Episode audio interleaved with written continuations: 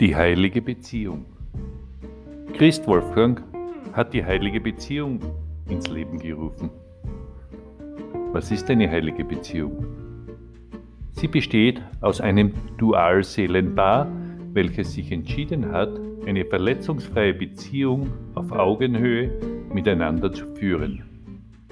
Hierbei sei zu sagen, dass eine Dualseele ein Wesen ist, welches sich in zwei Körpern inkarniert hat um alle Erfahrungen zu sammeln, die es dafür braucht, um sich selbst begegnen zu können. Sich selbst lieben zu können im anderen und sich selbst erfahren können im anderen. Ja, das ist sonst nicht möglich. Und das Ganze geschieht in einem geschützten Rahmen innerhalb des verletzungsfreien Feldes.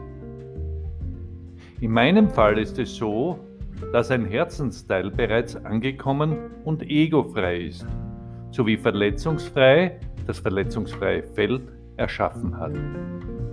Und der zweite Herzensteil sich soeben wahr macht, um den Weg der Verletzungsfreiheit als zweites Wesen experimentell zu gehen.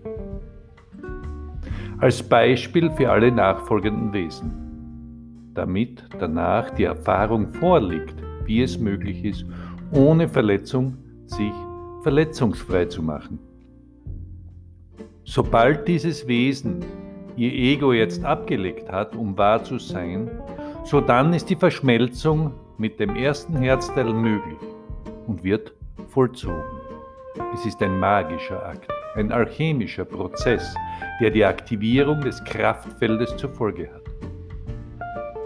Das Kraftfeld erlaubt es, dass alle Wesen innerhalb dieses Kraftfeldes, welches sich auch verletzungsfreies Feld nennt, sakrosankt sind. Sakrosankt ist der Unberührbare, der Geschützte ist jener, der von außen und von innen nicht mehr verletzt werden kann. Das Kraftfeld ist essentiell für die heilige Beziehung.